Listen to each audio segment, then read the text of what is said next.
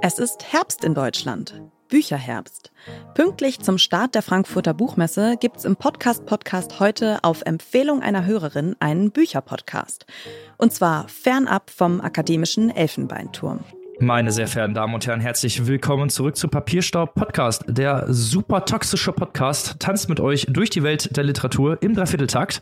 Und natürlich möchte ich das nicht alleine, sondern habe meine liebsten, besten und schönsten Mitpodcasterinnen wieder mit am Start. Zum einen die liebe Annika aus dem schönen Hannover. Hallihallo. Und zum anderen die liebe Maike aus dem wunderschönen Saarbrücken. Salü. Und natürlich auch mit dabei der Mann aus Münster, Robin. Hallihallo. Da sind wir wieder und wir haben natürlich ein unfassbar spannendes Thema heute im Vorgeplänkel. Was da so abgeht, das werden wir euch natürlich gleich erzählen, aber erstmal so ein paar kurze Schlagworte. Benjamin von Stuttgart-Bache, Matthias Döpfner, Kurt Krömer, Julian Reichelt. Was ist da los?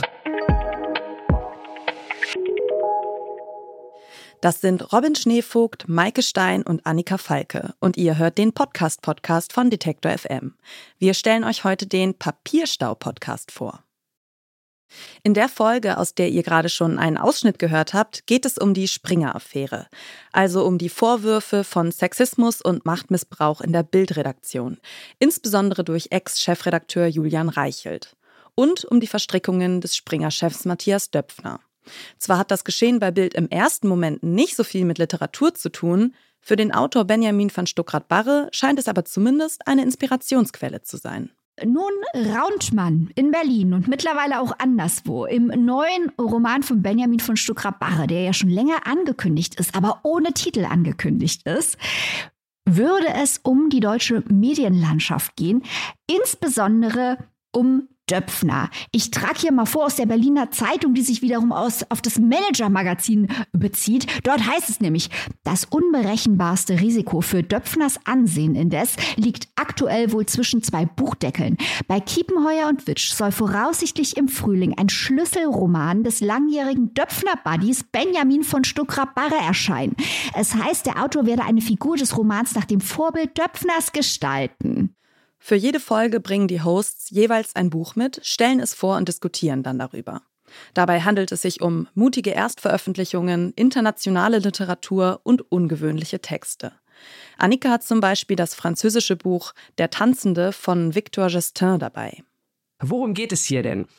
Wir, ja, begleiten einen jungen Mann hier und zwar Arthur. Arthur würde man wahrscheinlich im Französischen sagen. Ja, Arthur kommt aus einer relativ unauffälligen Mittelschichtfamilie, so möchte ich es mal nennen, aus einer französischen Kleinstadt an der Loire. Er hat einen jüngeren Bruder und ist 1980 geboren. Ich erzähle das deswegen so steckbriefartig, weil auch Arthurs weitere Geschichte in Kapiteln erzählt wird, die sehr klar strukturiert sind.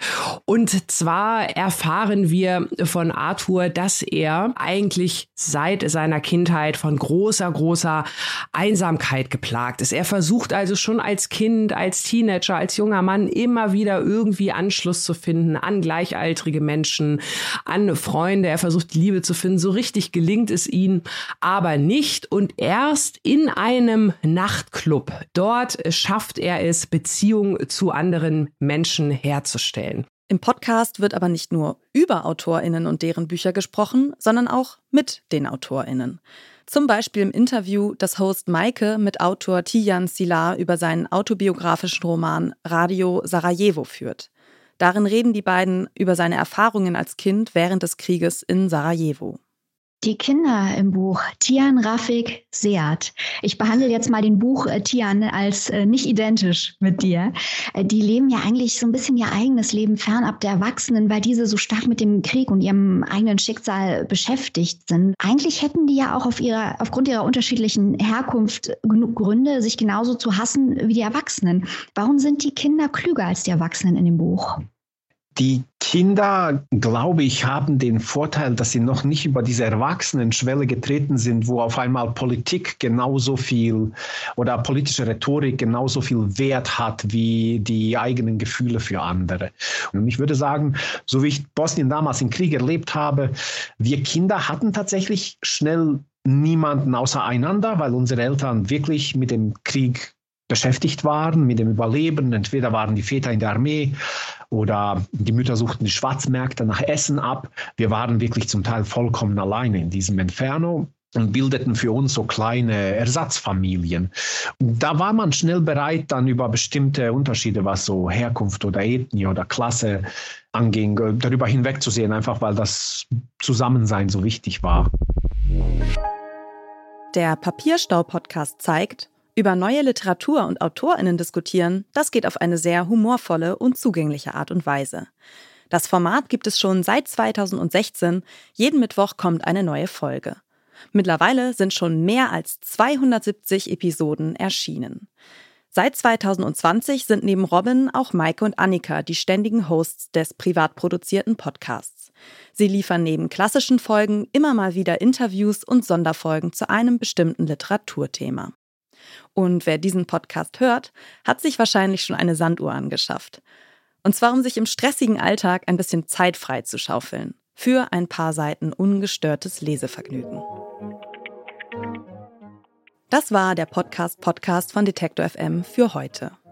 Wenn ihr den Überblick über den Podcast-Markt behalten wollt, abonniert den Podcast-Podcast auf der Plattform eurer Wahl, damit ihr in Zukunft keine Folge mehr verpasst. Und für noch mehr News aus dem Detektor FM Kosmos abonniert außerdem gerne unseren Newsletter. Wie und wo? Das haben wir euch in die Shownotes geschrieben. Dieser Podcast-Tipp kam von einer Hörerin. Vielen Dank dafür. Und nehmt euch gerne ein Beispiel. Wir freuen uns nämlich immer über eure Podcast-Geheimtipps. Aufgeschrieben hat die Folge Jana Laborenz. Die Redaktion hatten Ina Lebetjew, Joanna Voss und Doreen Rothmann. Produziert hat die Folge Benjamin Serdani. Und ich bin Caroline Breitschädel. Und morgen empfehlen wir euch Uri Jallo und die Toten des Polizeireviers Dessau. Wir hören uns.